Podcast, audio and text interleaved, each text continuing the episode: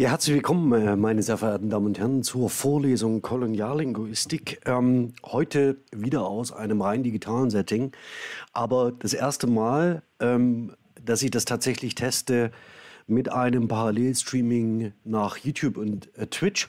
Nicht, dass es das bräuchte, aber man muss ja ab und zu mal was Neues ausprobieren.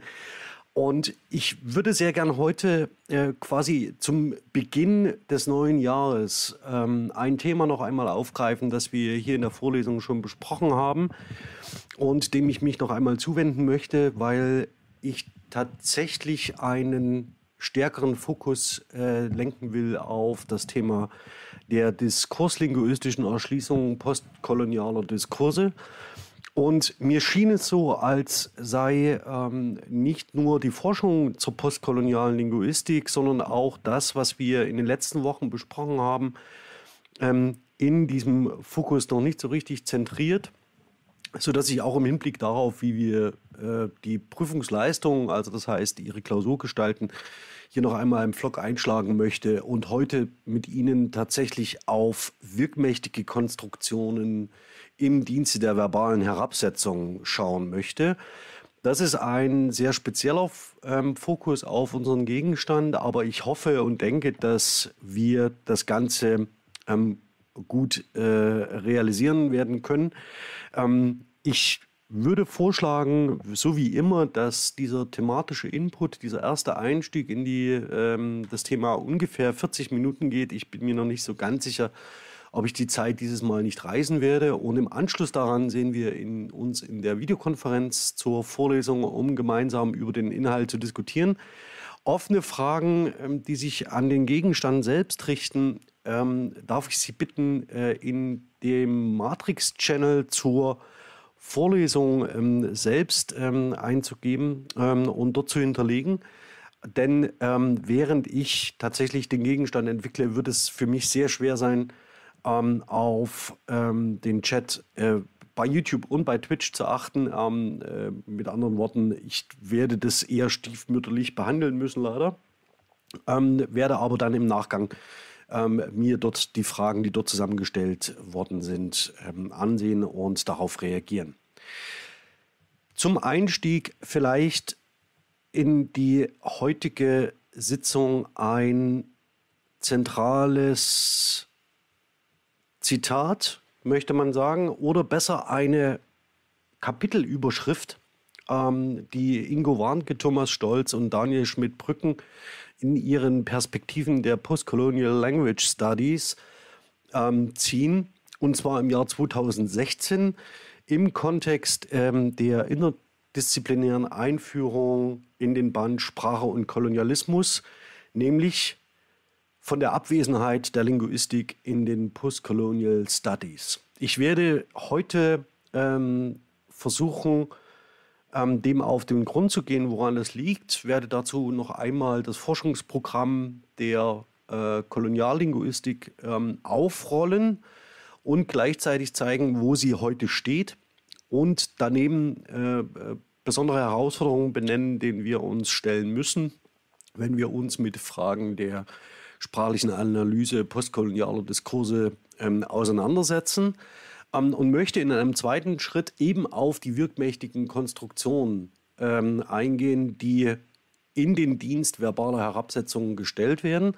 Ähm, in der letzten äh, Vorlesung hatte ich schon eine äh, am Beispiel durchdiskutiert, nämlich ähm, Christ ist oder Jesus ist X ähm, nämlich die Konstru sogenannte Konstruktion der Askription der Eigenschaftszuweisung. Und ich werde heute noch einige weitere ähm, Konstruktionen genau beschreiben, die in diesem Kontext ähm, wirkmächtig werden und die sich, äh, die ganz wesentlich dazu beitragen, welches Bild wir von Wirklichkeit und ähm, äh, einem äh, europäischen, äh, einem spezifisch konstruierten europäischen Blick auf die Welt haben werden. Zurückgreifen werde ich dafür äh, auf Quellen aus äh, Digital Herrnhut, die wir jetzt in einer Korpusumgebung zusammengestellt haben und das zeige ich aber im Verlauf der Vorlesung im Detail. Ähm, zum Einstieg ganz kurz. Ähm, ich habe äh, das Thema Diskurslinguistik und äh, Postkolonialismus schon kurz gestreift. ähm, und habe schon einzelne Aspekte zusammengestellt. Ich würde heute in der Vorlesung nochmal diesen Blick vertiefen und ähm, einzelne Publikationen herausstellen. Das, was ich hiermit schon tue, also mit einer speziellen Literatur, angefangen bei dem Band von Ingo Warnke aus dem Jahr 2009, Deutsche Sprache und Kolonialismus, ähm, übergehend hin zu der äh, Etablierung einer Forschungsgruppe, die äh, vorgestellt worden ist in der Zeitschrift für germanistische Linguistik im Jahr 2012 und dann zentralen Publikationen, die in diesem Zusammenhang immer wieder genannt werden, ähm, vor allem voran die koloniale Linguistiksprache in äh, kolonialen Kontexten und die eben zitierte Einführungssprache und Kolonialismus ähm, von äh, Stolz, Warnke und Schmidt-Brüggen von 2016. Einen Ausblick möchte ich wagen auf ähm, das, was im Moment gerade ähm, in der Auseinandersetzung zwischen Linguistik und Kolonialismus eine große Rolle spielt. Das ist die sogenannte Toponomastik, das heißt die mehr oder weniger der Bereich, der sich um die Frage von Benennung und Benamung kümmert. Und kann mir sehr gut vorstellen, hier aus diesem Themenzirkel noch ein spezielles Thema herauszugreifen, das auch im öffentlichen Diskurs in Deutschland eine große Rolle spielt, nämlich die Benennung und Umbenennung von Plätzen, Namen und Straßen. Aber das werde ich heute nicht zentral setzen und möglicherweise auch noch nicht in der nächsten Woche. Vielleicht kurz zurückblickend noch einmal darauf, was Koloniallinguistik sei. Ähm, hier in ähm, einem einführenden Text von Engelberg, Stolz und Warnke, nämlich der, der Vorstellung der Forschergruppe in der Zeitschrift für germanistische Linguistik und Sprachgeschichte. Koloniallinguistik ist ein neues interdisziplinäres sprachwissenschaftliches Forschungsprogramm, das sich erstmalig der systematischen Erfassung, Ordnung und Deutung aller re linguistisch relevanten Phänomene widmet, die in Zusammenhang mit Kolonialismus stehen. Untersucht werden dabei die im kolonialen Kontext zu beobachtenden Sprachkontakt- und Sprachwandelphänomene, also vor allen Dingen hier im Hinblick auf ähm, äh, Kreolsprachen, die zur Kolonialzeit und darüber hinaus betriebene Grammatikographie und Lexikographie, die wir als kolonialzeitliche Sprachforschung bezeichnen, die historischen Diskurse über und in Kolonien sowie die Sprachenpolitik im kolonialen Kontext. Ähm, das ganze Forschungsprogramm, das hier aufgebaut wird, äh, steht sehr in der Mitte dessen, was wir als linguistische Kerndisziplin beschreiben.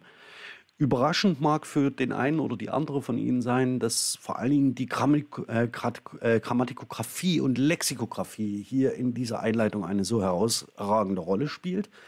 Ähm, das verwundert nicht, ähm, ist aber in dem weiteren Fortgang der Entwicklung dieses Forschungszweiges ähm, äußerst bedeutsam, denn schlussendlich fallen in diesem Bereich auch die Toponomastik und die Namenforschung insbesondere, denn es ist ein lexikografisches ähm, äh, Forschungsinteresse, das damit unmittelbar verbunden ist. Was heißt aber in diesem Kontext Koloniallinguistik überhaupt kolonial? Ähm, dazu eine interessante Aufspannung des Begriffsfeldes, ähm, ebenfalls aus dieser Einleitung, den koloniallinguistischen Forschungsansätzen. Nützlich ist eine begriffliche Differenzierung der Ausdrücke kolonial, also für die räumlich-zeitlichen Bezug auf die Kolonien in unserem Kontext. Das hatte ich schon erarbeitet im Zusammenhang des Deutschen Reiches von 1884 bis 1919 kolonisatorisch, also im Sinne einer kolonialen Praxis mit machtpolitischem, wirtschaftlichem, militärischem, kulturellem Anspruch. Das war die Perspektive, die wir tatsächlich hier in der Vorlesung etwas stärker akzentuiert haben. Und kolonialistisch im Sinne einer ideologischen Haltung. Ähm, hier im Sinne dessen, was wir bei Foucault sehr stark ähm, ähm, platziert gesehen haben und bei Membe im, im weiteren Schritt und dann auch in der sogenannten kritischen Diskursanalyse bei Jäger. Ähm, Nichtsdestotrotz, bereits 2012, ähm, auch wenn man diese begriffliche Ausdifferenzierung vornimmt, ist man sich im Klaren darüber, dass die Bezeichnung Koloniallinguistik selbst nicht unproblematisch sei. Das ist das zweite Zitat. Und hier fällt einem gewissermaßen äh, auf die Füße, dass wir in der Linguistik so eine Bezeichnungstradition unserer Teildisziplin haben, also sowas wie Textlinguistik oder Gesprächslinguistik oder Soziolinguistik oder Politolinguistik. Äh, mein Kollege Simon Meyer-Vieracker hat neulich eine Diskussion darüber führen dürfen, ob er Fußballlinguistik ähm, äh, sagen darf, sagen und schreiben darf in den sozialen Netzwerken. Und es ist aus dieser Benennungstradition folgerichtig abgeleitet und möglicherweise ähm, in einem entsprechenden Prozess auch entsprechend reflektiert worden, dass man eben den Forschungsgegenstand Koloniallinguistik etabliert.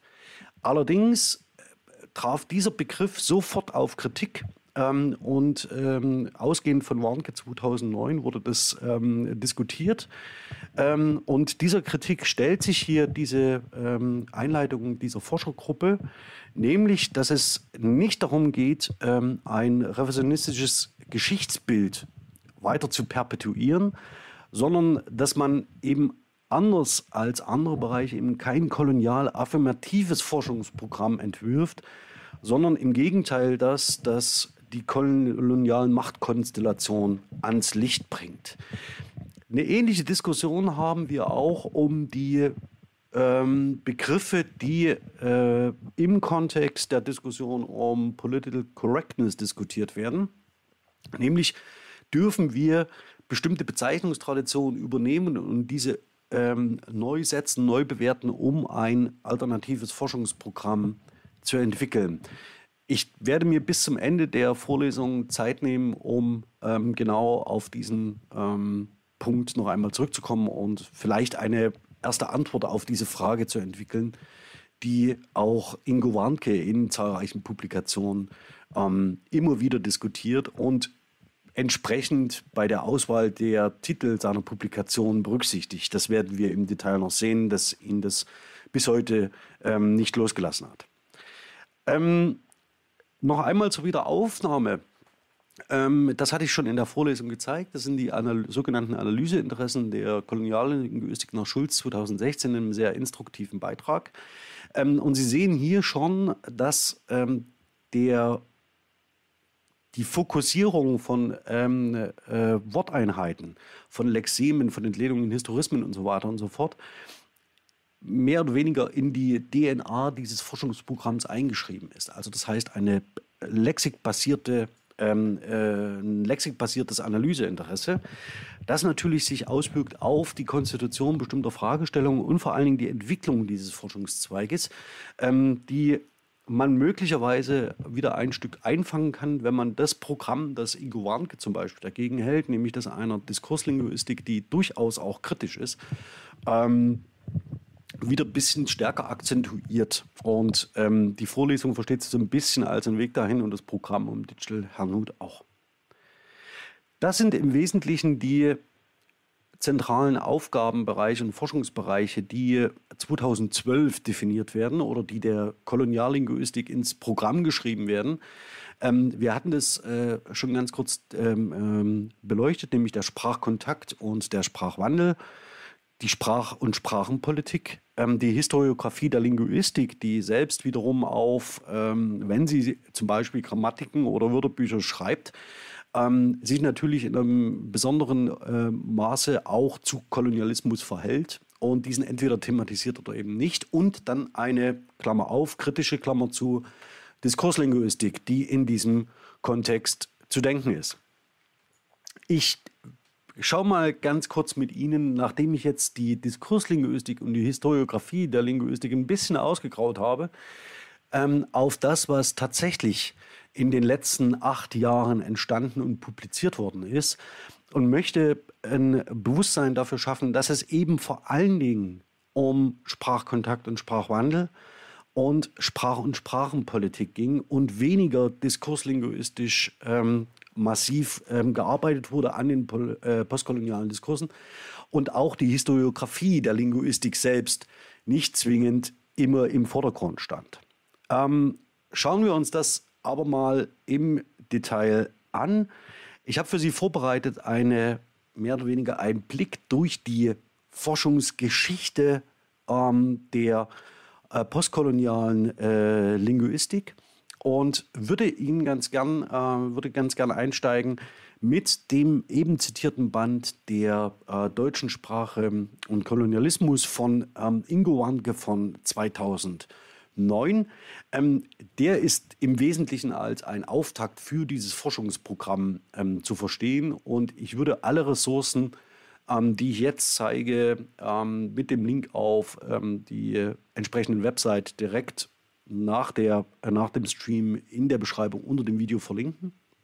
Also Sie sehen erst einmal ein thematischer Aufriss, der zu erwarten ist, also eine Einleitung, ähm, die heute noch ähm, tatsächlich äh, instruktiv ähm, äh, in das Themengebiet einführt. Und dann sehen Sie tatsächlich eine, äh, einen Versuch, ähm, das Themenfeld Sprache und Kolonialismus aufzureißen.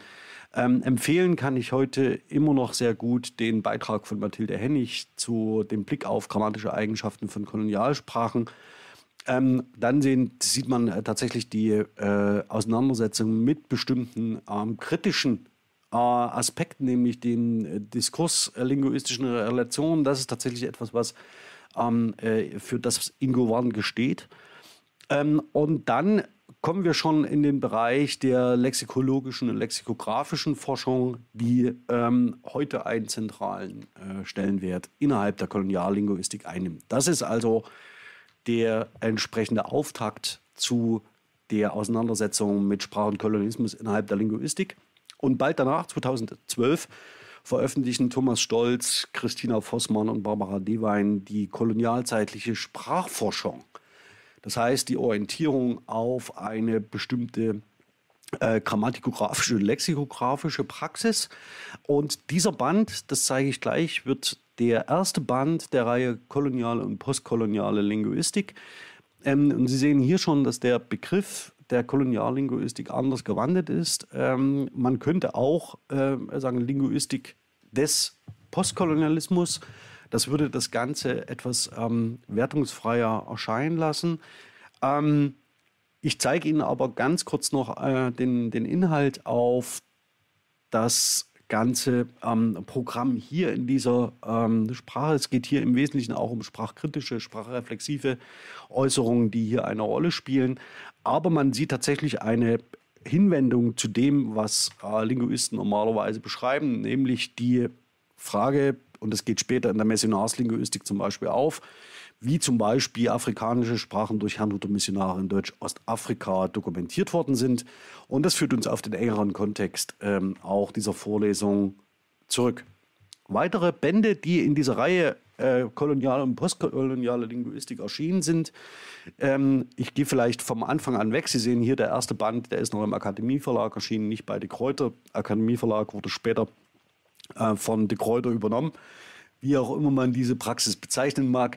Ähm, und Sie sehen schon, es geht hier im Wesentlichen um sprachliche, die Auseinandersetzung mit linguistischen Konzepten, also genau in dem Fokus der Grammatikografie und Lexikographie, in die auch Schulz 2016 noch zielte, sehen es Sprachwissenschaft und kolonialzeitlicher Sprachkontakt dann ähm, äh, äh, Überlegungen zum, ähm, zu den ozeanischen Sprachen, zu, äh, äh zur Missionarslinguistik 2015. Ähm, dann, ähm, das ist der schon eben der zitierte Band zu Sprache in kolonialen Kontexten. Ähm, dann haben wir Benennungspraktiken. Da gehen wir schon in, ganz stark in Richtung der Toponomastik 2017.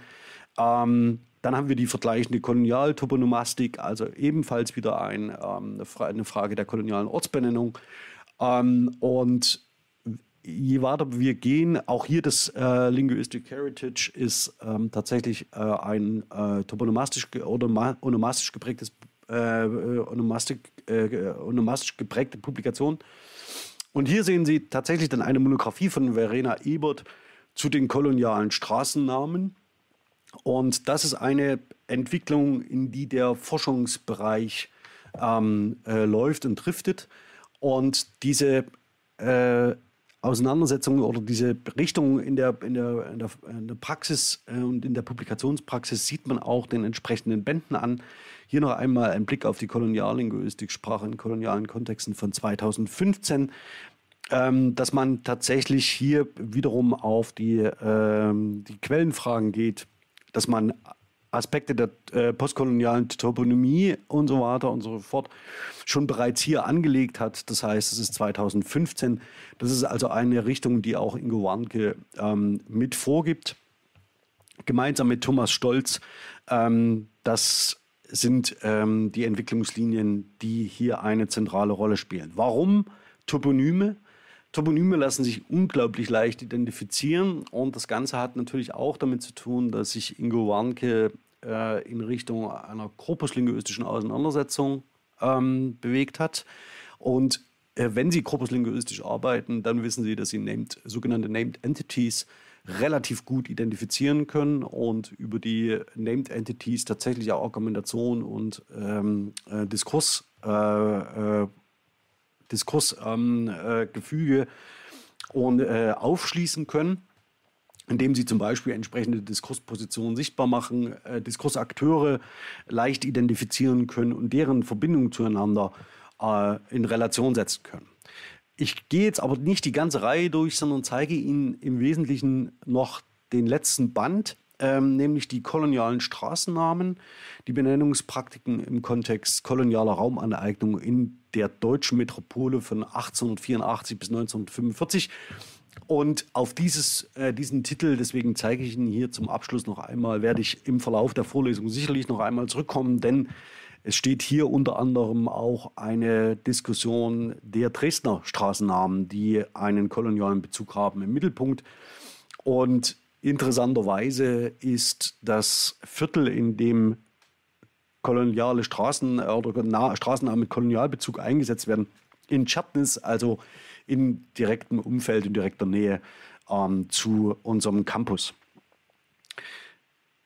So viel erst einmal dazu, zu, dieser, ähm, zu diesem Durchgang zu der Forschungsliteratur ähm, im Bereich der postkolonialen Linguistik und wie ich hier schon illustriert habe, ist tatsächlich die diskurslinguistische Auseinandersetzung, also die Kritik, ähm, die Jäger formuliert hat, in den aktuellen Arbeiten eher nicht zu stark repräsentiert. Ähm, auch wenn Ingo Warnke in verschiedenen Versuchen immer wieder ähm, zum Beispiel mit dieser historisch vergleichenden Toponomastik versucht hat, ähm, da eine kritische ähm, einen Ankerpunkt äh, zu finden, um eine kritische Diskursanalyse anzuschließen. Ähm, ich würde heute den Versuch unternehmen, ähm, genau an dem Punkt weiterzumachen, allerdings mit einem Zitat von Warnke ähm, oder aus Warnke Stolz und Schmidt-Brücken von 2016, wo sie der äh, Frage nachgehen, warum ist denn die Linguistik in den Postcolonial Studies tatsächlich unterrepräsentiert? Wie kommt es überhaupt dazu? Und ähm, das würde ich sehr gern äh, einmal vorlesen.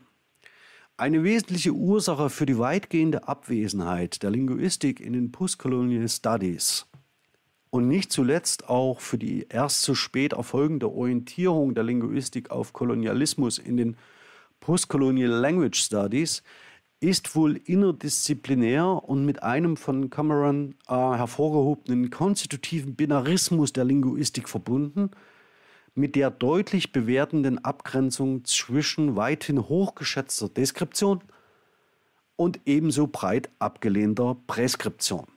Diese Frage haben wir schon häufig in der ähm, äh, Vorlesung hier behandelt äh, nämlich genau, wenn es darum geht, ob es legitim sei, kritisch zu dem Gegenstand, den man beschreibt und analysiert, Stellung zu beziehen. Ich bin tatsächlich eher geneigt, ähm, diese äh, Probleme herauszuheben und herauszustellen, allerdings nicht aus einer politischen Dimension heraus, sondern ähm, wie ganz am Eingang der Vorlesung klar geworden sein sollte, aus der Perspektive eines europäischen Sendungsbewusstseins, das sich mal religiös motiviert militärisch ausdrückt, mal äh, wirtschaftlich ökonomisch äh, manifestiert. Allerdings immer vor dem Hintergrund des sogenannten äh, europäischen Expansionismus, den Mitterauer ähm, äh, äh, beschreibt und äh, ausgewiesen hat. Nichtsdestotrotz, wenn man diese beiden Entwicklungslinien zusammennimmt, nämlich ähm, offensichtlich eignet sich die Linguistik oder offensichtlich gibt es innerhalb der Linguistik ein Problem, ähm, dass man sich von einer sehr positiv bewerteten Deskription löst, um zum Beispiel äh, präskriptiv äh, bestimmte Wertungen einzuziehen und auf der anderen Seite einen Gegenstand sucht, der sich deskriptiv gut erfassen lässt, an dem ich eben nicht gezwungen werde, permanent Stellung zu beziehen, dann sind es vor allen Dingen lexikografische Einheiten, die ich mir genauer ansehen werde, zum Beispiel Namen. Ähm, Sie sehen, wenn wir über eine Diskurslinguistik nachdenken, sind diese Namen, ich habe das hier mal hervorgehoben, also Schlüsselwörter, Stigmawörter, Namen und Ad-Hoc-Bildungen, ein ganz kleiner Ausschnitt dessen, was überhaupt ähm, in einer wie auch immer gearteten kritischen Diskursanalyse beschrieben werden kann.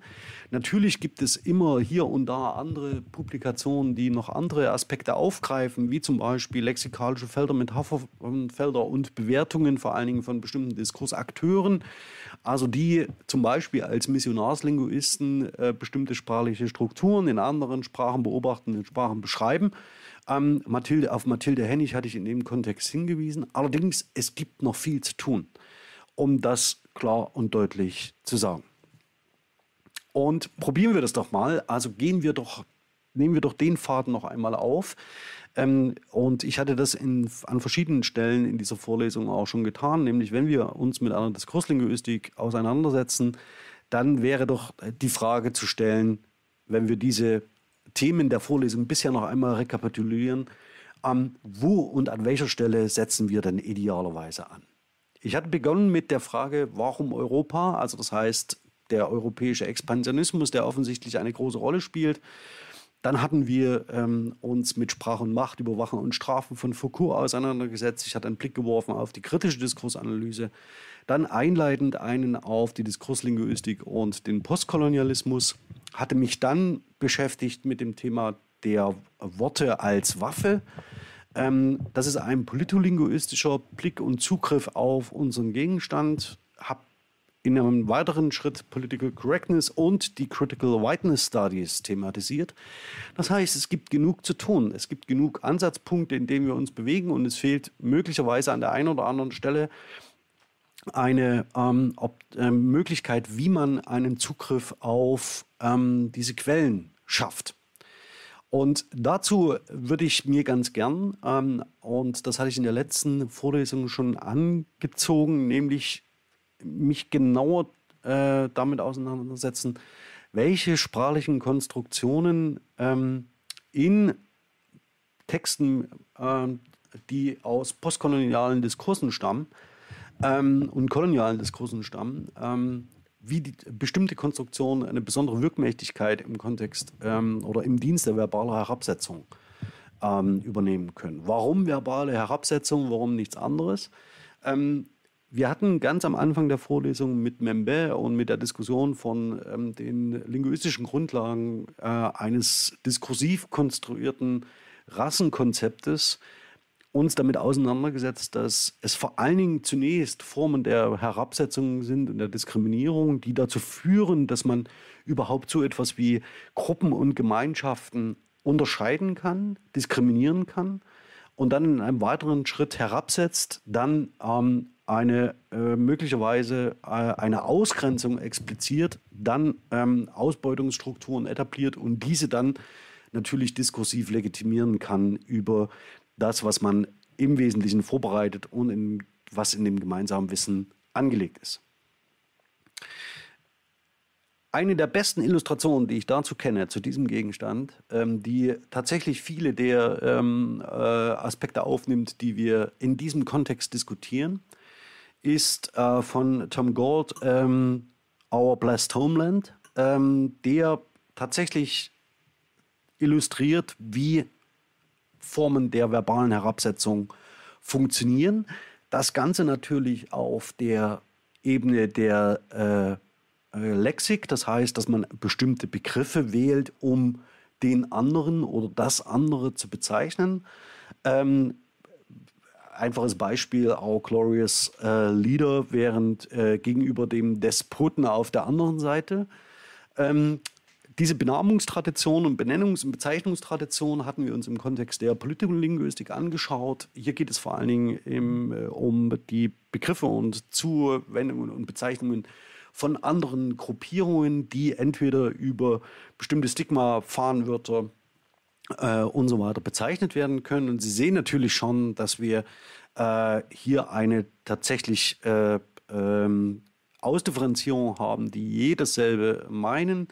Ähm, besonders hinweisen möchte ich auf den letzten Teil, nämlich die Adventurer wer, äh, gegenüber den äh, Invadern, also das heißt den Abenteurern und Entdeckern ähm, gegenüber den äh, Invasoren, die äh, hier markiert sind. Und Sie sehen, dass jeweils dasselbe Konzept dahinter steht. Ähm, und wir aus der europäischen Perspektive, wenn wir über die Entdeckung der neuen Welt sprechen, ähm, natürlich äh, unseren Blick, also Our Blessed Homeland, im, äh, im, Blick haben und sprachlich konzeptualisieren und das Gegenüber als brutal ähm, äh, nicht demokratisch ähm, organisiert, permanenten Akt der Angriffshaltung. Obwohl es faktisch identisch ist und wir im Wesentlichen sprachlich so unsere Welt konstruieren und unseren Wahrnehmungsausschnitt entsprechend gestalten.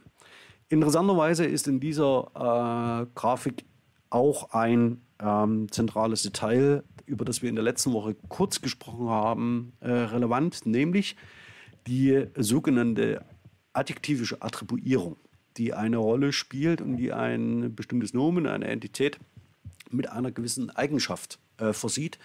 Und die Verfestigung dieser ähm, Kombination aus einem attributiv gebrauchten Adjektiv und einem dazugehörigen Nomen, ähm, eine sogenannte Kollokation, sorgt dafür, dass wir ähm, bestimmte Wissensbestände so stabilisieren, dass äh, wir sie unbewusst verwenden, dass sie sich in bestimmten Kontexten niederschlägt und diskursiv produktiv und wirkmächtig wird.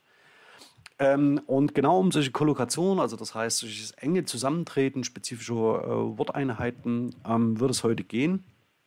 Ähm, eine zweite äh, äh, Konstruktion, die hier eine Rolle spielt, ist tatsächlich die Bezeichnung mit bestimmten Demonstrativa, also unser versus ihr, ja, ähm, mit denen man auf bestimmte Dinge zeigt, nämlich einmal das, was tatsächlich in der Nähe ähm, der Sprecherposition liegt. Das bezeichnet den unseren Raum, ja, ähm, das Homeland, wie hier in der Grafik zu sehen, und tatsächlich das Gegenüber, das, auf das man mit dem Finger zeigt, ähm, those und there, die möglicherweise weit weg von der eigenen Position stehen.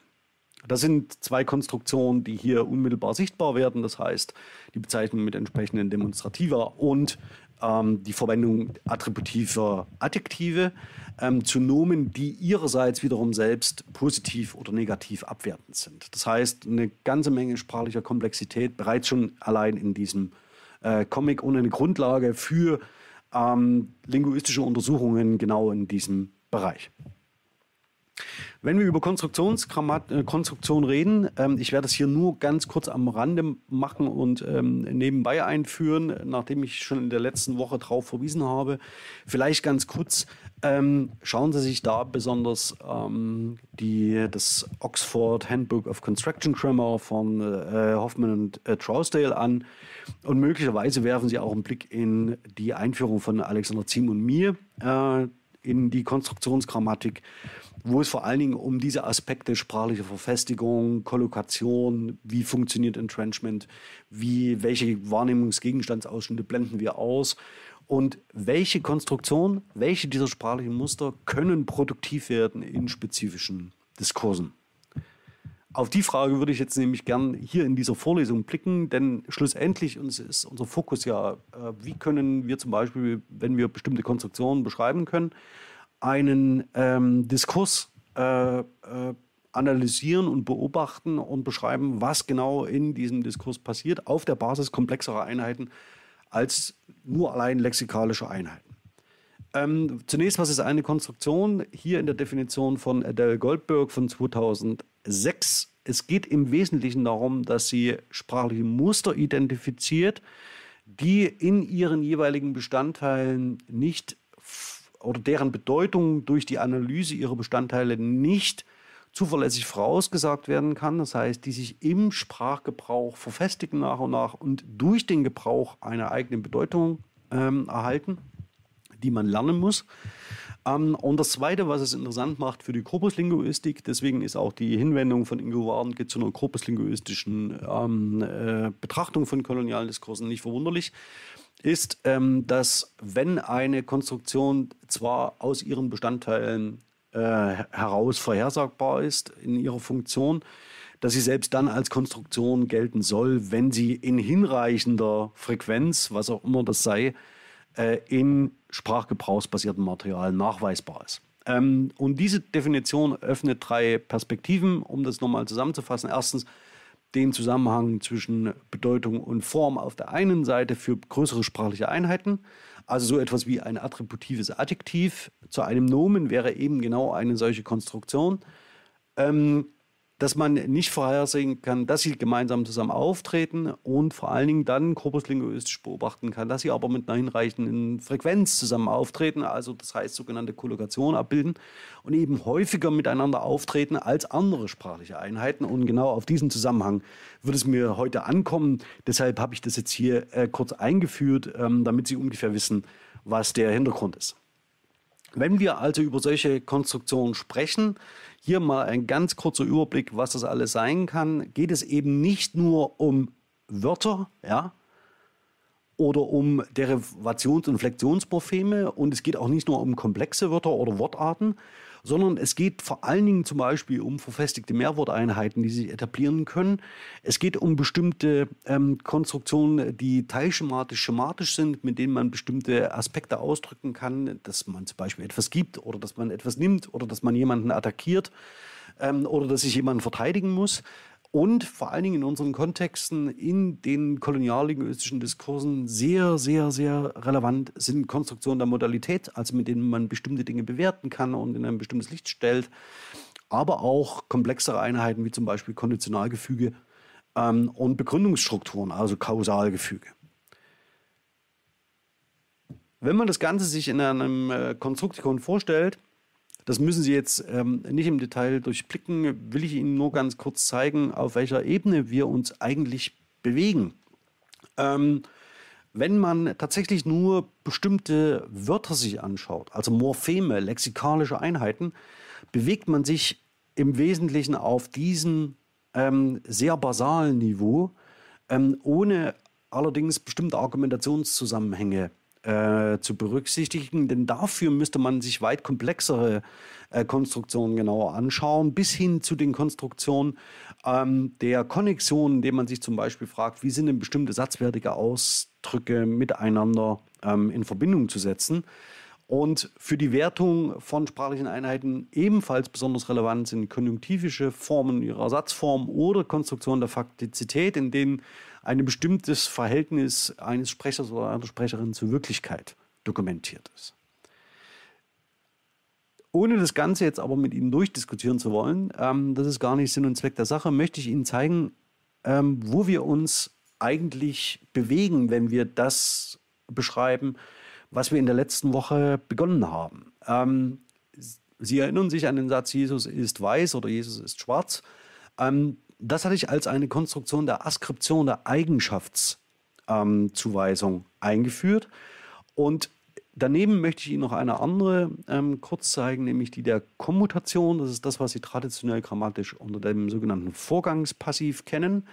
Ähm, die Aufgabe des Vorgangspassivs oder die Funktion des Vorgangspassivs oder der Konstruktion der ähm, Kommutation ist nicht, einen Agens zu verbergen, sondern prinzipiell den Fokus auf eine Entität zu richten, die etwas erduldet, ähm, ohne zwingend den Agens zu nennen, also der, der handelt. Ähm, das Ganze wird insofern interessant in unserem Kontext, als wir die meisten Benamungskonstruktionen genau als solche identifizieren können. Und ich zeige Ihnen auch genau, wie das funktioniert. Werfen wir doch mal einen Blick ähm, genau auf diese Konstruktion. Zunächst erstmal die der Askription. Ähm, was ich Ihnen hier an Zitaten präsentiere im Konstrukt, die weißen Leute und wir selbst sind so böse und unwissend als die Heiden. ist alles entnommen aus einem Korpus der, ähm, äh, des, äh, äh aus dem Digital Herrnhut äh, German Korpus. Hier speziell ähm, aus Georg Heinrichs Loskiel Geschichte der Nordamerika-Mission. Ähm, warum? Weil wir natürlich in diesem Kontext der Nordamerika-Mission ähm, tatsächlich in eine, auf ein ähm, kolonial äh, historisch äh, relevantes Gebiet blicken, das sich durch das Zusammenleben mehrerer ähm, Bevölkerungsgruppierungen ähm, entsprechend schwierig gestaltete. Und Sie sehen hier eine ganz typische Eigenschaftszuweisung in einem ähm, Direktzitat, das nicht von Loskiel selbst kommt, sondern das ähm, einem anderen in den Mund gelegt ist. Das heißt, hier wird eine Eigenschaft zugewiesen auf eine bestimmte Entität. Diese Entität, ähm, die weißen Leute, auf die es mir hier ankommt und die auch schon in der Vorlesung eine Rolle spielten, äh, werden, werden mit einer Eigenschaft belegt, also mit einem Status, mit einem Qualitativ. Und diese Verbindung ist relativ wirkmächtig, weil man tatsächlich äh, in einer solchen ähm, Konstruktion der Askription beliebige ähm, Eigenschaften einer bestimmten Entität zuweisen kann. Man kann diese Konstruktion aber auch aufbrechen ähm, und ähm, muss sie nicht äh, in, einem, in, einem, verstärkten Maße ähm, tatsächlich äh, so umsetzen. Und das Attribut, das an den weißen Leuten hängt, ist kollokativ viel, viel stärker als die Eigenschaft, als die explizite Eigenschaftszuweisung. Das werde ich heute an Beispielmaterial noch zeigen können. Ähm, die Zuweisung von bestimmten Eigenschaften zu einer Entität kann faktisch über also eine Konstruktion der Askription gelingen oder ähm, über eine Konstruktion der Kumulation, also das heißt, der, die einen Vorgang ähm, bezeichnet. Interessanterweise ähm, habe ich hier zwei Beispiele dafür, die beide mit Benennen ähm, äh, relevant werden. Und zwar in unserem Kontext erinnern Sie sich noch an die Relevanz von Namen, die wir anderen geben. Ähm, äh, nicht nur ausgehend von dem Comic, sondern auch ähm, von der äh, Diskussion, die wir bisher im Kontext dieser Vorlesung geführt haben. Nämlich, dass alle weißen Amerikaner, hier haben Sie wieder das adjektivische Attribut weiß, von den Indianern Langmesser genannt werden. Die Konstruktion selbst ist, die weißen Amerikaner werden genannt. Ähm, das heißt, dieser Vorgang des Benennens, also sie tragen dann einen Namen, ähm, wird dann noch weiter expliziert, äh, indem der Name selbst genannt wird, nämlich äh, Langmesser. Das zweite Beispiel, das hatte ich Ihnen im Kontext der Vorlesung auch schon gezeigt, ähm, ist, dass die ähm, Native Americans andere äh, Natives, die getauft sind, gläubig sind, in die Kirche gehen, als Shornaks, also als Sonntagsindianer bezeichnen, das wohl ein Schimpfname sein sollte. Hier genau sehen Sie diesen Zusammenhang einer Konstruktion, in der jemand benannt wird, ähm, um ihn herabzusetzen. Ähm, und diese Konstruktionen sind natürlich nicht nur auf diese äh, Kontexte der Herabsetzung beschränkt, sondern lassen sich natürlich in anderen, allen anderen x-beliebigen Kontexten auch umsetzen. Aber Sie sehen hier, dass wir die Konstruktion der Askription und der Kommutation als zwei typische sprachliche Einheiten haben. Wenn sie ähm, schematisch ähm, nicht leer sind, sondern gefüllt durch Benennen, mit denen wir genau in eine solche sprachliche Konstruktion hineingehen, die äh, in einem kolonialen Diskurs äh, bestimmte Wirkmächtigkeit entfalten kann. Sie geben Dingen Namen. Also sie bezeichnen jemanden als etwas. Und diese Bedeutung dieses als etwas ähm, hat äh, eine große Relevanz für unsere Kontexte. Blicken wir mal, äh, wir mal weiter. Ähm, neben den Konstruktionen und der Kommunikation, die relativ offen sind, komplex und die vor allen Dingen auflösbar sind im Diskurs, geht es äh, in dem zweiten Schritt vor allen Dingen um attribuierte Wörter. Das heißt, das, was wir gerade bei den weißen Leuten gesehen haben, das auch schon im Kontext einer ähm, äh, Vorlesung hier schon mal eine Rolle spielte. Und bei diesen Attribuierungen, also adjektiven Attribuierungen, die relativ also die nicht sonderlich komplex sind in äh, einem solchen ähm, Konstruktikon, ähm, sind sie gleichzeitig bei den wirkmächtigsten Konstruktionen überhaupt, die im Sprachgebrauch sich etablieren können und die vor allen Dingen ähm, bestimmte Einstellungen und Haltungen von Kollektiven transportieren. Ähm, und diese Kollokation, also hier ein Zitat der sprachlichen Muster aus der Einführung in ähm, die konstruktionsgrammatischen Zugänge zu narrativen Texten von Alexander Ziem und mir von 2018. Das Zitat lese ich ganz kurz vor.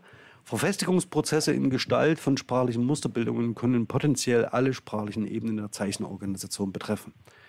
Besonders augenscheinlich werden sie bei Kollokationen wie blondes Haar, schallendes Gelächter oder formelhaften Einheiten wie etwa Begrüßungsformeln des Typs mit freundlichen Grüßen, guten Tag. Auch wenn der Grad an Fixiertheit der lexikalischen Bestandteile variieren kann, gilt stets, dass es keiner Zerlegung dieser Muster in seinen semantischen und oder formalen Bestandteile bedarf, um die komplexen Ausdrücke verstehen und verwenden zu können. Soll heißen, das, was verfestigt ist, kann ich auch als verfestigte in seiner Bedeutung ähm, verwenden und bezeichnen und herausnehmen. Und es betrifft in unserem Kontext jetzt in den Beispielen, die wir bisher besprochen haben, vor allen Dingen die weißen Leute. Schauen wir aber einmal auf zwei Entitäten, die aus unserem Korpus entstammen. Und bevor ich die im Detail durchgehe, möchte ich gern das Korpus selbst vorstellen. Und das mache ich am besten ähm, im Browser, den ich noch einmal kurz aufrufe. Also worum handelt es sich bei unserem Corpus Digital Herrnhut German?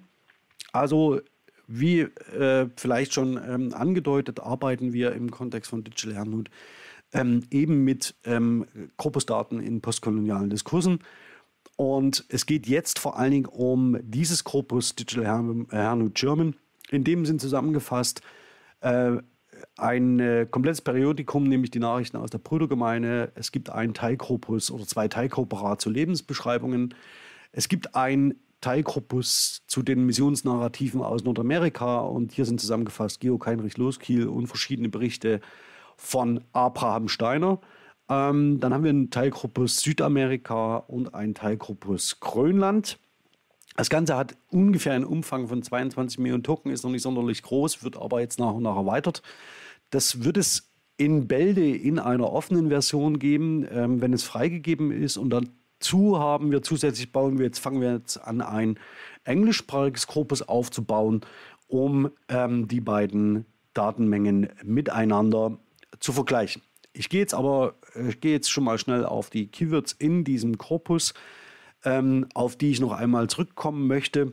Und hier sieht man schon, dass äh, wenn man die, das Korpus zu den Missionsnarrativen in Nordamerika vergleicht mit allen anderen äh, Texten ähm, in äh, Digital äh, German, äh, spezieller hier den Nachrichten aus der Brudergemeinde, dass es bestimmte Begriffe gibt, die vor allen Dingen in diesen nordamerikanischen Missionsnarrativen ähm, auftauchen.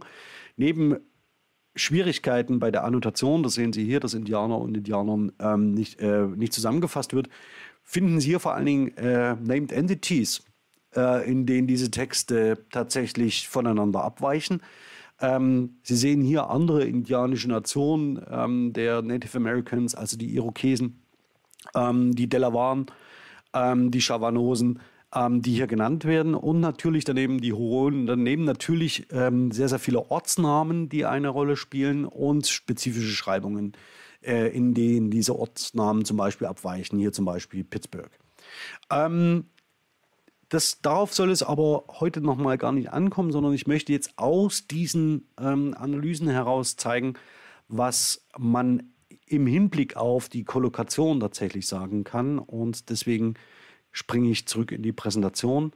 Ähm, denn hier sehen Sie genau eine solche Auswertung aus der Sketch Engine im Hinblick auf die nordamerikanischen Texte. Das heißt, die Texte, die tatsächlich über Nordamerika erzählen. Und ich habe hier herausgegriffen, ähm, Indianer und andere ähm, schwierige Konzepte sind immer mit ähm, Asterisk markiert um hier zu illustrieren, dass damit ein ähm, Begriff gemeint ist, der tatsächlich in den Quellen verwendet wird. Ähm, wenn Sie über Indianer heute sprechen, dann ähm, wenn Sie, werden Sie in, den, äh, in Nordamerika als die First äh, äh, Natives oder die ähm, Native Americans bezeichnet und First Americans. Und hier zusammengestellt habe ich Ihnen äh, zunächst erst einmal die adjektivischen Attribute, äh, mit denen ähm, diese Entität auftaucht und gleichzeitig äh, eine Kombination, äh, die äh, das Genitivattribut illustriert. Das sind zwei sehr wichtige Formen der Attribuierung. Ähm, Sie können das Ganze so lesen, dass zum Beispiel gläubige Indianer sind eine sehr stabile ähm, Kollokation, Zwei-Wort-Einheit in unserem Korpus. Das liegt ein bisschen auch an dem missionarischen Kontext dahinter. Und die grün unterlegten wären dann äh, die Fälle, in denen Indianer Genitivattribut einer anderen, eines anderen Nomens ist, also Besuch der Indianer, Zustand der Indianer, Einrichtung, Abzug, Aberglaube, Teil und Dienst, äh, die hier eine Rolle spielen. Ähm, mir kommt es aber vor allen Dingen auf die tatsächlich das Auseinandertreten von ähm, äh, adjektivischen Attributen an, die tatsächlich in der Spannweite sehr, sehr hoch sind und vor allen Dingen im äh, ideologischen System der Herrnhuter ganz unterschiedlich bewertet werden. Gläubig natürlich sehr, sehr positiv, getauft ebenfalls. Ähm, aber Sie sehen daneben auch, oder christlich äh, spielt eine Rolle, Sie sehen aber daneben auch ähm, äh, adjektive Attribuierungen wie feindlich, wild, ähm, und äh, auf die es tatsächlich äh, in diesem Kontext ankommt. Ähm, Sie sehen, wenn Sie auf die Leute schauen, ähm, dass das Attribut weiß, das sollte deutlich geworden sein, eines der wichtigsten adjektivischen Attribute ist, aber daneben auch fremd, böse und boshaft. Ähm, das ist etwas, das sich ausgedrückt hat, auch in der äh, Konstruktion der Askription, erinnern Sie sich, also die Leute, weißen Leute sind böse und boshaft, sind genau hier auch als adjektivische Attribute ähm, für Leute ähm, äh, in den Quellen hinterlegt. Und diese adjektivischen Attribute, feindlich und wild, böse und boshaft, ähm, drücken beide äh, sehr starke negative Expressionen aus, ähm, die auf der äh, tatsächlich in der Konzeption dieser Entitäten eine zentrale Rolle spielen und im Dienste der verbalen Herabsetzung verwendet werden können.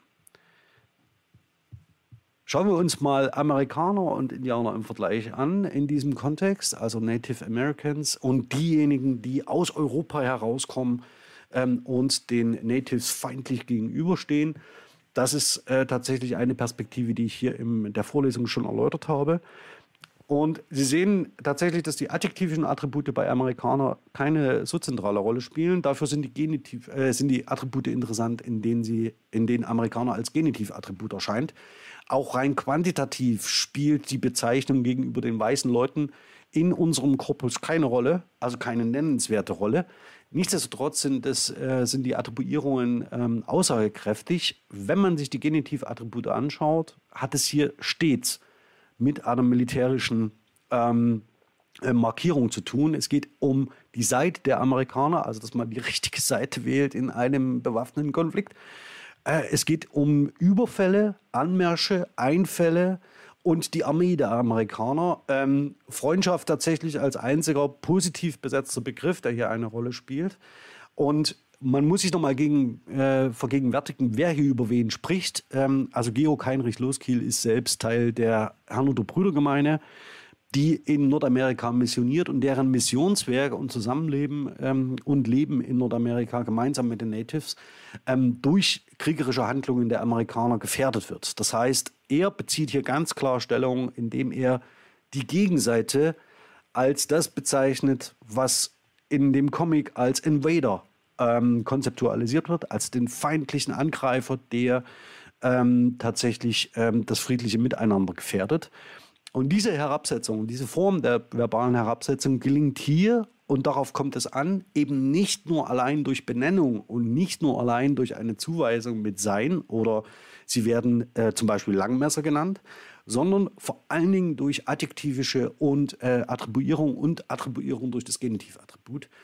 Und diese Kollokation, also das heißt, das enge Zusammenrücken und immer wieder wiederholt Verwenden von bestimmten verbalen Zusammenhängen, äh, von bestimmten Zusammenhängen und Entitäten, die zusammen aufscheinen, die schleifen sich im Gebrauch ins Gedächtnis ein ähm, und können hier im Kontext von postkolonialen Diskursen zur verbalen Herabsetzung verwendet werden. ähm, die hier in der Attribuierung von Amerikanern augenscheinlich wird. Blicken wir mal auf die zwei Adjektive, die wir gerade hatten, nämlich feindlich und weiß. Dann wird relativ schnell sichtbar, ähm, wer mit diesem Attribut belegt wird. Ähm, wenn Loskiel über feindliche Natives spricht, dann über jene, die tatsächlich das Missionswerk gefährden. Also das heißt diejenigen, ähm, die äh, sich auch gegen die Mission der Herrnhuter richten. Ähm, und es taucht noch ein zweiter Begriff auf, nämlich der der Willen ähm, der hier verwendet wird. Und der wiederum ist aber ein Konzept, das in dem der europäische Expansionismus unmittelbar deutlich wird. Das heißt, in der äh, Bewertung anderer Menschen als Wilder markiert man gleichzeitig seine kulturelle Überlegenheit. Und für Loskiel wird interessant, dass in dieser Zerrissenheit zwischen dem eigenen Anspruch ähm, äh, zu helfen, Gutes zu tun und auf der anderen Seite aber dennoch mit dem Blick der, ähm, des äh, europäischen Heilsbringers, ja, im Sinne von kulturellen, Bringen von kulturellen ähm, Überlegenheiten und vor allen Dingen von zivilisatorischen Errungenschaften, man zwischen die Fronten gerät und auch in, ähm, mit den besten Absichten sprachlich möglicherweise das Falsche tut, indem man bestimmte Konzepte ähm, aus einer europäischen Selbstverständlichkeit und mit einem europäischen Blickwinkel schildert. Wird man über Weiß sprechen, sieht man hier ganz klar die, äh, den Zusammenhang zwischen ähm, äh, dem eben skizzierten Phänomen. Hier ist nichts Überraschendes zu beobachten. Schauen wir uns noch einmal ähm, auf die, oder schauen wir noch mal ähm, aber auf eine Konstruktion Gruppe, die tatsächlich ähm, relevant wird in unserem Kontext, wenn wir nämlich über narrative Texte reden, denen von Handlungen erzählt wird. Agentive Konstruktionen sind äh, in der Regel solche, in denen ein Agens etwas tut, äh, und zwar meistens äh, an einem Objekt äh, oder an einem Patiens, das heißt einem, der tatsächlich äh, von einer Handlung, einem Menschen, der von einer Handlung betroffen ist. Ähm, bevor ich das aber tue, möchte ich Ihnen noch zwei Konzepte zeigen, die in unseren äh, Quellen ebenfalls eine herausragende Rolle spielen. Ähm, und zwar noch einmal auf den Wilden zu sprechen kommen. Dafür habe ich tatsächlich das gesamte Korpus, ähm, das wir in äh, Digital Young German haben, äh, gefasst. Also Sie sehen, das ist nicht mehr auf Nordamerika begrenzt. Und Sie sehen, äh, welche äh, tatsächlich ist das Lexem sehr selten, also mit 345 Entitäten auf 222 äh, Millionen Wörter. Allerdings ähm, sind die ähm, Attribuierungen ähm, sprechen Bände. Äh, es geht um Dörfer und Hütten, also faktisch als den Lebensort der Wilden. Ja. Und ähm, die Tatsächlich, die äh, adjektivischen Attribute sind nicht sonderlich häufig. Das liegt an der geringen Frequenz des, des Grundworts. Aber vor allen Dingen feindlich und arm spielen da eine Rolle. Das heißt, äh, prinzipiell ähm, ist es eine Gruppe, die tatsächlich nicht ähm, äh, äh von den bisher noch nicht von den zivilisatorischen Errungenschaften profitiert und das wiederum rückt sie sehr stark an eine andere Entität, die wir hier auch schon besprochen haben. Ähm, und zwar entweder, also das äh, noch einmal, wenn der Begriff ähm, Neger hier verwendet wird, dann als Konstitution des Rassensubjekts aus europäischer Perspektive äh, mit dem Fokus darauf, dass er auf äh, das, äh, den europäischen expansiven, äh, expansiven Kolonialismus verweist nicht zur Bezeichnung ähm, einer ähm, äh, von Menschen gebraucht, sondern auf das Konzept verweist, das in Europa ähm, sprachlich konstruiert wird. Und hier sehen Sie alle äh, aus den, aus den Quellen ähm, der Herrnhuter, ähm, des Digital Herrnhut, sehen Sie, der Begriff wird 8700 Mal geführt. Und Sie sehen neben den Hochwertwörtern, die eine Rolle spielen im Kontext der Mission, nämlich wie getauft zum Beispiel, ähm, dass man tatsächlich eine große Reihe von ähm, ähm, äh, Adjektiven hat, die das Ganze, die also die mehr oder weniger eine bestimmte äh, die zur Konstitution eines spezifischen Subjektes beitragen, nämlich zum Beispiel arm ähm, oder äh, alt oder entlaufen oder frei ähm, oder gehörend. Ja? Und diese Gruppe wird ähm, interessanterweise in den Kontexten auch virulent, die wir im Zusammenhang mit der Political Correctness ähm, besprochen haben. Allerdings, und das möchte ich hier ganz klar, äh, möchte ich hier zeigen, ähm, sind die Genitivattribute, in denen diese Entität auftauchen kann, ähm, sprechen Bände von der Idee und Absicht, ähm, die man tatsächlich ähm, äh, mit der Mission auch verbindet, nämlich, dass es um Freiheit geht, um Freilassung, um das Herz, also das ist wieder ein Hochwertwort im Kontext der, ähm, äh, der Mission. Es geht um den Unterricht, die Emanzipation. Ja, und das sind alles ähm, Begriffe, die tatsächlich ähm, äh, sich über die Missionstheologie der Herrnhuter erklären lassen.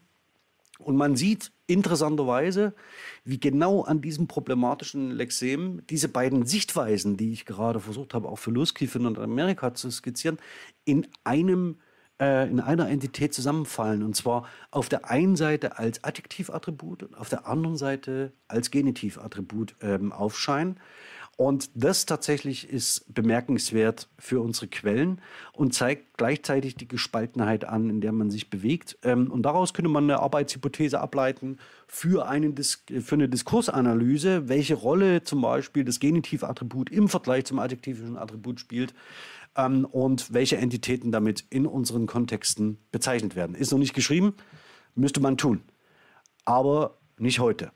Heute schauen wir noch auf die agentiven Konstruktionen in unserem Zusammenhang mit den wirkmächtigen Konstruktionen im Dienste der verbalen Herabsetzung.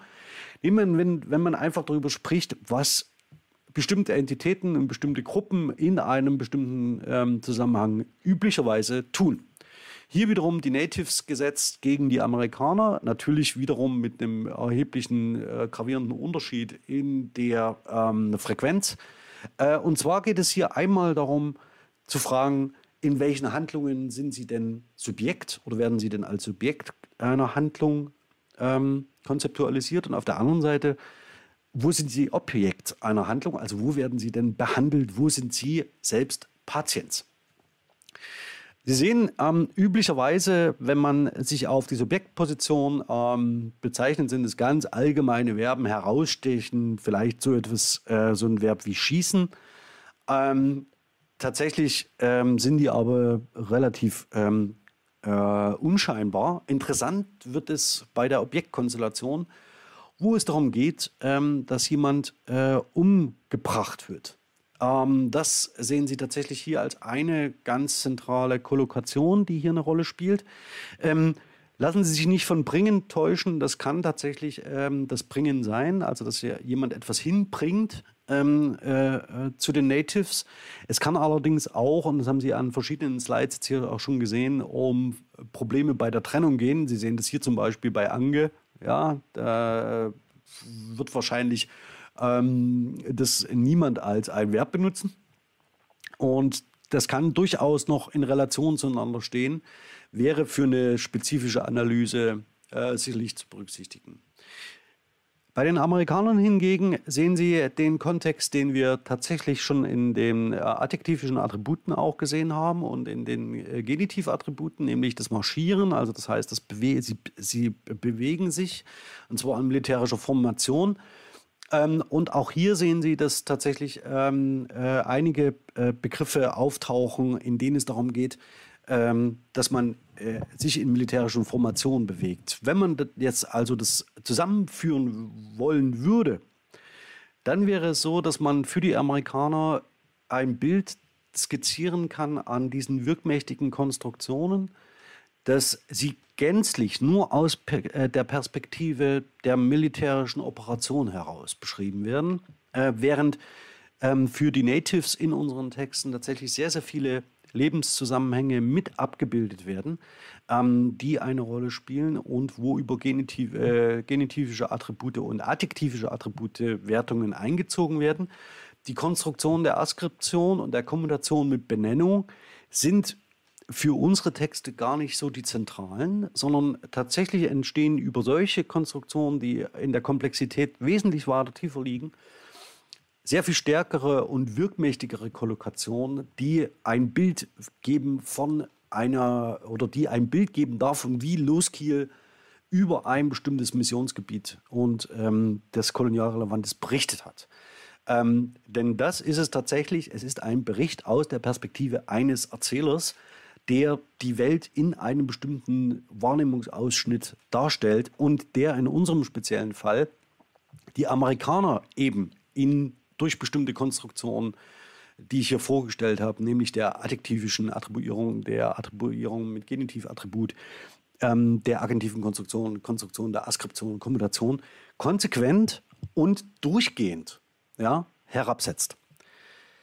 Das, was dadurch gelingt, an letzter Position ist, dass man sich, wenn man genauer die Konstruktion sich anschaut, dass man eben nicht mehr nur auf Stigmawörter achtet oder auf Namen, sondern dass man komplexere ähm, Strukturen sich genauer anschaut, nämlich Propositionen hier auf dieser Seite, die zu der Erzeugung eines komplexen Bildes neigen, äh, taugen, indem man entweder zum Beispiel verstärkt adjektivische Attribuierungen einsetzt, diese möglicherweise in Kombination mit ähm, einer Benennung. Ich gehe nochmal äh, noch mal in der Präsentation zurück, um Ihnen das zu zeigen, wo das Ganze zusammenfällt.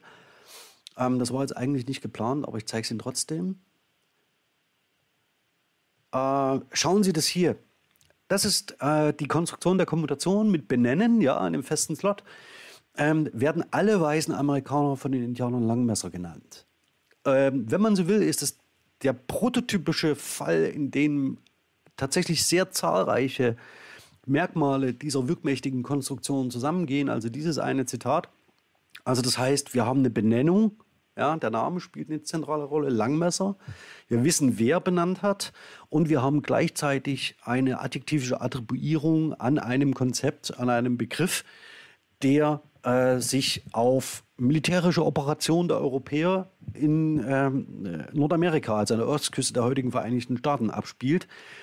Und der Begriff des Langmessers, das hatten wir schon in der Vorlesung, bezieht sich auch wiederum auf den Degen, das heißt auch wieder auf eine Waffe, die die Amerikaner führen und wird nicht umsonst deshalb an dieser Stelle genannt. Sie sehen also, die Zusammenhänge sind äußerst komplex, ähm, gehen aber weit über das hinaus, was man nur über Benennungen oder Benamungen sagen kann und wären Aufgabe in einer Konstruktionsgrammatik, die für eine Diskurslinguistik fruchtbar gemacht wird.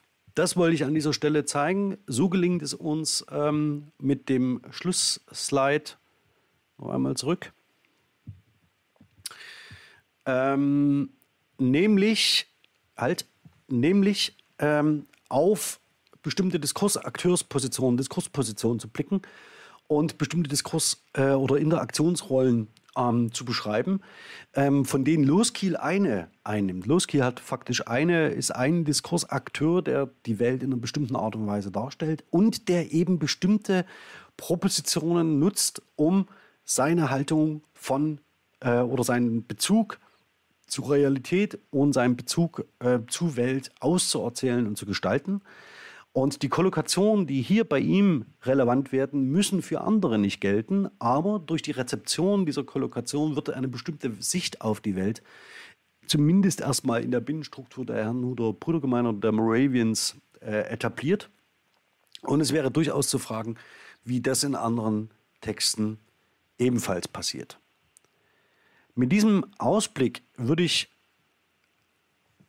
für heute schließen mit dem Blick auf die Uhr. Ich bin weit, weit drüber. Ähm, entschuldigen Sie das bitte. Aber es war doch eine ganze Menge Material und eine ganze Menge Fragen, die jetzt doch zu behandeln waren. Ich hoffe, ich konnte den Eindruck dafür vermitteln, wie man eine Konstruktionsgrammatik, auch wenn ich die Basis dafür nicht in dieser Vorlesung gelegt habe, wie man eine Konstruktionsgrammatik dafür ausnutzen kann, um in einer Diskurslinguistik relevante, wirkmächtige sprachliche Einheiten zu identifizieren, die man dann in einer korpuslinguistischen Stützung wiederum einer Interpretation zuführt. Und ich denke, das ist der Weg, wie man tatsächlich auch eine kritische Haltung entwickeln kann zu den beschriebenen Gegenständen, denn schlussendlich bezieht auch Loskiel selbst eine kritische Haltung zu der Wahrheit und zu der Welt, die er beschreibt. Und zu dieser wiederum kann man sich verhalten. Dazu ist es aber notwendig, seine Sicht auf die Welt sprachlich so zu rekonstruieren, dass man ähm, auch bestimmte Vorlieben für bestimmte Wertungshandlungen ähm, beschreiben kann, die Loskiel in seinen Texten einzieht. Für alle, die die zugesehen haben auf YouTube, Twitch, vielen Dank für die Aufmerksamkeit. Für alle anderen, die zum engeren Team der Vorlesung an der TU Dresden gehören. Ähm, wenn Sie Lust und Interesse haben auf eine gemeinsame Diskussion, würde mich das freuen. Mit dem Blick auf die Uhr würde ich sagen, sehen wir uns 12.25 Uhr und für alle anderen, ähm, wir sehen uns einfach hier wieder online in der nächsten Woche. Bis dahin.